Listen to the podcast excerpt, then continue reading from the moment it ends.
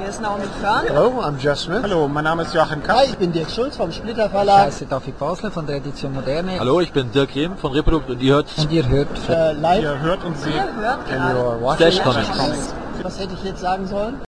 So, ja, wunderschön. Es ist schön, wenn die Technik funktioniert. Noch ein Schluck Wasser. Dirk Schwieger. Frisch gekrönter Preisträger. Wie ist das so als bisher mehr oder weniger im Eigenverlag ähm, veröffentlichter Comiczeichner, jetzt einen Publikumspreis zu bekommen? Das ist ja, wenn wir es streng nehmen, kein Publikumspreis. Sonst hätte ich das, glaube ich, auch noch in zehn Jahren nicht bekommen. Ich glaube, das war meine erste und letzte Chance auf den Sondermann, nämlich äh, von einer Jury, ähm, die das immerhin für glücklicherweise eine Sektion für Newcomer hat. Und wie das ist, ist äh, ja, es ist ganz toll. Und ähm, ich bin da auf der Bühne rumgestolpert und habe äh, nicht gewusst, wo vorne und hinten ist, aber es ist ähm, ein ganz Das hatte ich also so richtig mitgenommen, ja? ja, ich habe, ähm, ja, es hat mich, glaube ich, schon gepackt. Also ich weiß nicht, ich hatte jetzt keine Rede vorbereitet oder sowas und ähm, es wäre auch, glaube ich, total daneben gewesen, weil die Leute da schon lang genug gewartet haben. Ähm, ich weiß es nicht. Wenn man, man kann sich noch was immer man will vornehmen, aber wenn man vorne steht, ist einfach Blackout. Klar. Hey. Wobei du ja gerade in puncto Erzählen schon einiges geliefert hast. Deine eigene Serie Ineinander spielt sehr mit der Art und Weise, grafisch zu erzählen. Wahnsinnig. Es gibt, glaube ich, fünf Hefte. Es gibt fünf Hefte und lass mich rechnen, sieben weitere sind geplant. Äh, ein, ja, ganz schöne, ganz schöne Schulden, die ich dann noch habe beim Leser. Ähm, Ineinander ist im Selbstverlag erschienen, im äh, Eigenverlag, wie das bei mir heißt. Und ähm, das hatte zum einen den Vorteil, dass komplette Kontrolle über das ist, was passiert, ähm, Format und Inhalt und niemand redet rein. Ähm, das Gute jetzt bei Reprodukt ist natürlich, dass ähm, da noch ein paar andere fähige Köpfe dabei sind, ähm, die übrigens viele gute Ideen hatten, was dieses Buch Maurice Kine angeht. Ähm, und dass sie trotzdem letztendlich, wenn es wenn die Meinungen gegeneinander stehen, dann mit dem Künstler gehen. Und das ist, glaube ich, nicht bei vielen Verlagen der Fall. Moritz Kine, du hast es gerade erwähnt. Ist das Buch, für das du ausgezeichnet worden bist, eine Art, ähm, war ein Blog im Internet, jetzt ein Comic? Gibt es da Unterschiede, Gemeinsamkeiten zu der Idee, grafisch im Internet zu erzählen und grafisch gedruckt zu erzählen? Also ich sage immer, ein Comic, den man nicht mit in die Badewanne nehmen kann, ist kein Comic. Ja, es gibt die Badewannenfraktion und auch die, die ähm, äh, ins Bett geh Fraktion mit der Leselampe und das verstehe ich. Das hat eine bestimmte Haptik. Ähm, bei Maurice Kine war, glaube ich, was mit keinem Buch und keiner Druckware möglich war, nämlich ähm, diese Interaktivität. Dass Leute, das war ja die Struktur, mir Aufträge geben konnten in Tokio, was ich tun musste. Ähm, bestimmte Leute treffen, Orte sehen, Themen recherchieren. Ähm, und nach einer Woche hatten sie das im Netz als Ergebnis und haben sich einen Wolf gefreut und sich bedankt. Und ich glaube, diese, diesen Rhythmus von ein paar Tagen, das kriegt man mit keinem Vertrieb, mit keiner Druckerei der Welt hin. So gesehen ähm, ähm, hätte man dieses, diesen Inhalt gar nicht in Buchform fassen können. Das Buch ist sozusagen eine Dokumentation zu dem Projekt, das im Netz passiert ist. Äh, wir haben schon vorhin drüber gesprochen, Natto, eine japanische Spezialität. Ja. Meinst du, da war ein bisschen Schadenfreude dabei, als du diesen Auftrag bekommen hast? Und erzähl mal ein bisschen zu dem Thema Natto. Natto. Ähm, Natto ist eine japanische Spezialität. Ähm, sie besteht aus fermentierten Sojabohnen. Jetzt klingt fermentiert so nett, aber für den ähm, gemeinen Deutschen ist das eher so, wenn man Hackfleisch ein bisschen zu lang äh, in der Sonne liegen hat, dann riecht es ungefähr so wie Natto, also es ist ähm, vergoren. Äh, das, ist, es ist sozusagen, Natto ist von Leuten, die aus dem Ausland kommen, das Nummer eins Gruselessen in Japan. Ja, und natürlich gab es einen Auftrag, ich solle Natto essen. Ähm, ich habe das hier kombiniert, weil zwei Aufträge kamen am gleichen Tag. Ich soll Sushi essen, was ich einen seltsamen Auftrag fand, denn das kann man auch woanders. Schmeckt nicht so gut, aber, aber es geht. Ähm, und der andere meinte, ich solle Natto essen. Ich habe das dann so parallel geschaltet ähm, als das Vertraute und das Fremde sozusagen. Und Natto ist äh, nach wie vor entsetzlich widerlich. Ähm, ich habe in dem Buch geschrieben, man muss äh, viermal Natto probieren, sagen die Japaner, bis man das richtig begriffen und verstanden hat. Ähm, das gilt übrigens auch für Seeigel, was ich wirklich noch fast über Natto stellen würde in, in der Abscheulichkeit des Geschmacks. Ähm, das muss man nach japanischem Geist mehrmach, mehrfach, mehrmals essen und erst mit, der, mit einer persönlichen Reife hat man dann verstanden, warum das nicht ekelhaft ist. Und die habe ich noch nicht erreicht. Also ich habe jetzt zweimal das gegessen von vieren und maß mir deswegen gar kein Urteil an. Ich muss das machen. Ich bin froh, dass ich, dass, dass es das hier nicht gibt. ähm, obwohl, ich habe es entdeckt, ich habe es in Berlin entdeckt in einem, in einem Sushi-Laden und dann stand aber so ein Aufkleber drauf, noch auf die Karte geklebt. Da stand nicht widerlich, da stand klebrig, als Ausrufezeichen.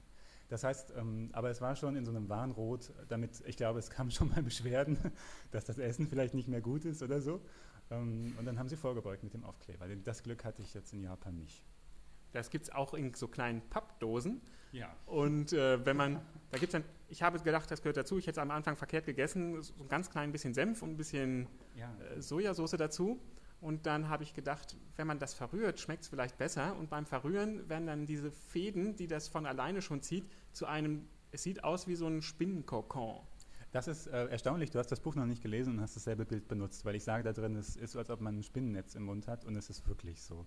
Es zieht Fäden und es ist schmierig und schleimig, aber ich will das jetzt nicht als einziges Beispiel japanischer Kultur hier in dem Interview wissen, weil es ähm, immer diese Grenzen gibt. Es gibt in anderen Kulturen Dinge, die gewachsen sind, äh, gerade in Japan, ähm, äh, wo sehr viel bergiges Land ist, wenig Täler, in denen man was anbauen kann.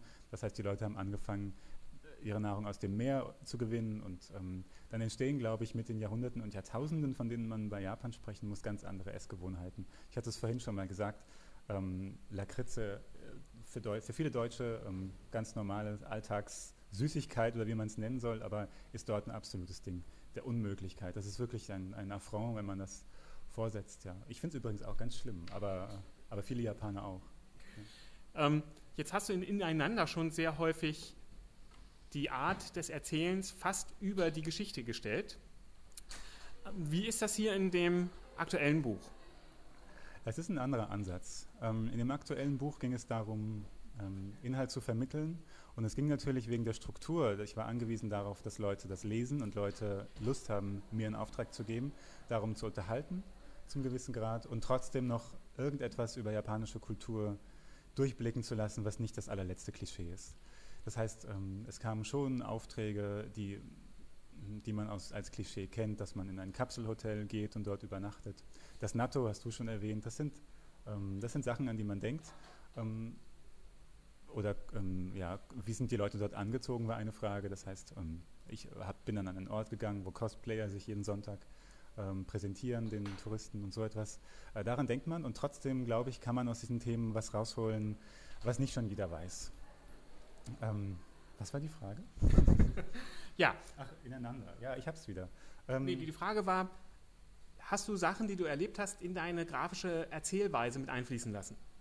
Ja, schon. Äh, Das Ganze dient einfach der Erzählung. Die, eigentlich hat jede Episode ein völlig anderes Layout und mein Versuch war es mit dem Layout, das Thema, über das ich reden musste, noch näher zu bringen, als ich es nur mit Worten oder Bildern kann, weil die Anordnung ja auch was ausdrückt. Ähm, Wir hatten das Beispiel vorhin mit der Episode über Geschlechter in Japan, das was mich ziemlich verwirrt hat und auch wirklich eine akademische Frage ist, wie, wie ist der Geschlechterbegriff in Japan, kriegt man dann, und man hat genau eine Woche dafür, äh, um das zu recherchieren oder, naja, und äh, der ist eben ziemlich verwirrend. Ähm, ich habe zum Glück einiges schreiben können, was interessant ist, aber die Verwirrung muss man natürlich auch kundtun und das äh, ist in meinem Fall dann gewesen, ähm, dass es keine klare Reihenfolge gibt, dass erst dieses Bild kommt, dann das nächste. Es gibt keine klaren, für uns, für Menschen aus dem Westen, klar erkennbaren Geschlechtergrenzen.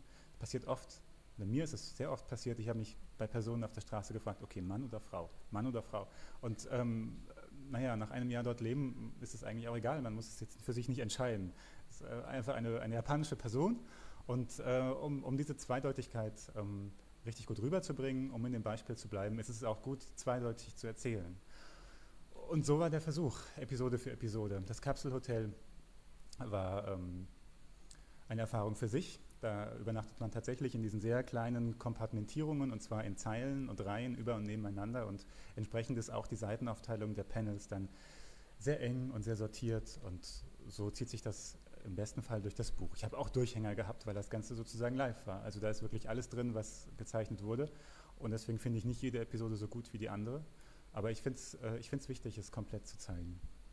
Jetzt ist das Buch sehr schön gemacht. Das sieht aus wie diese typischen ähm, Tagebücher, die man kaufen kann. Ja. Das ist auch geplant. Es, diese, wenn man das neu kauft, hat das auch so einen blauen Streifeneinband, wie auch der Comic.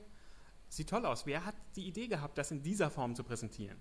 Na, die Form war vorgegeben. Ähm, in dem Blog, in dem das zuerst erschienen ist, ähm, hat das schon angespielt auf diese Moleskine-Notizbücher mit ihrem schwarzen Cover, mit dieser Banderole, die das Buch jetzt auch imitiert, mit Lesezeichen und diesen typischen runden Ecken. Ähm, das heißt, der Blog und der Titel von dem, das Blog und äh, der Titel von dem Comic, ich übe noch, ähm, die waren schon da. Und dann ist es ziemlich naheliegend zu sagen, wir nehmen genau dasselbe Format, wir versuchen das ungefähr so dick zu kriegen, wir versuchen dasselbe Papier zu bekommen. Ähm, wobei es nicht so äh, darauf ankommt, perfekt zu sein, weil die Imitation eigentlich so eine Art Oberthema für die Entscheidung war. Ähm, diese Moleskine-Notizbücher sind auf der Legende eigentlich verkauft, dass das große Künstler, Schriftsteller und Musiker der europäischen Geschichte schon seit ja, Millionen benutzen und dort ihre wichtigen Gedanken reinschreiben und sie haben deswegen so einen authentischen historischen Touch und etwas sehr Künstlerisches. Ähm, tatsächlich stimmt das nicht. Das ist eine Finte von der Firma. Das, ähm, gut, man kann nachweisen, Van Gogh hat vielleicht mal was benutzt, was eine runde Ecke hatte. Aber Moleskine war es ganz sicher nicht. Und ähm, deswegen, ähm, irgendetwas hat bei mir funktioniert in Japan äh, bei dem Thema Imitation weil äh, Moleskine sich selbst eine Art Geschichte gebaut hat, die nicht existiert. Ähm, da geht's, das ist nicht wirklich authentisch. Sie haben einfach nur versucht, etwas, zu, ähm, etwas darzustellen, was sie nicht sind. Und dieser Begriff von Authentik und Imitation, den, den, kriegt man ganz schön oft mit, wenn man sich mit Japan beschäftigt, dass man sagt, die bauen ja alles nach. Und es ja, geht ja gar nicht um den Selbstausdruck und um Sachen, darum, neue Sachen zu erfinden, sondern da wird ja einfach nur, da ist die größte Ehrung, wenn ein Meister einfach perfekt kopiert wird. Und es ist gar nicht authentisch und nicht persönlich. Und der Gedanke war, mit der Form ähm, das wiederzuspiegeln. Ähm, als, äh, als etwas Positives. Im Westen ist das etwas ganz Schlimmes, wenn man nicht seine eigene Stimme hat und die Individualität äh, rausholt. Oder das, das ist aber nicht ganz wahr. Also zum Beispiel ähm, der aktuelle Masipulami-Zeichner, mhm. Der, der hat sich unglaublich gefreut, mhm. als man seine Zeichnung fast nicht mehr von den äh, von Franquin unterscheiden konnte. Das war sein größtes Ziel. Und auch äh, Don Rosa mhm. würde ja am liebsten so zeichnen wie Karl Barks, aber es klappt nicht. Deswegen sagt er ja, eigentlich ist er ein bisschen ein Loser und ein Versager. Ja.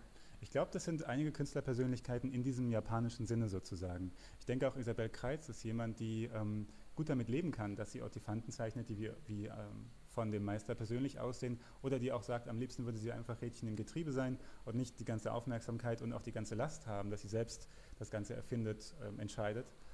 Ähm, das gibt es. Und ich meine aber gar nicht auf der künstlerischen oder auf der Comic-Ebene. Ich meine, ähm, auf einer ganz persönlichen Ebene wird das ich ganz schön betont. Also als ich wiederkam, war ich ganz schön geplättet davon, dass Leute ständig davon erzählen, ähm, was sie wieder bei ihrer Therapie erlebt haben und ähm, sehr, sehr mit ihrer Persönlichkeit rauskommen, manchmal auch ohne vorher zu checken, ob das das Gegenüber jetzt interessiert. Es war einfach eine Gewöhnung an, an eine Zurückhaltung und naja, vielleicht auch an ein, eine gemeinschaftlichere Perspektive, ähm, die, die in Japan vorherrscht, in der ich nicht drin bin als Außenseiter, aber die man schon spürt. Das Ganze hat einen Fluss, es hat eine Ordnung und ein Zugehörigkeitsgefühl. Und da ist es vielleicht gar nicht das Allerbeste aufzufallen und seinen eigenen verrückten Stil zu entwickeln. Deswegen vielleicht auch deine Zurückhaltung bei der Verkündung des Preises? Äh, ich bin gar nicht, ich bin ja kein Japaner. Also ich will mich da, ich würde das nicht äh, sagen, dass ich da, dass ich mich da einordne. Ähm, ich fürchte, ich bin eher Ego-Schwein. Aber Zurückhaltung ähm, beim Preis, habe ich denn vorhin irgendwas gesagt, was nicht super Jubel, ja, endlich, naja, ja, wir, wir können sie nachhören, glücklicherweise bei den Splash-Pages der Sondermann als Audio-Download zur Verfügung. Eben der Beweis ist Dirk Schwieger, ein Ego-Schwein oder Japaner.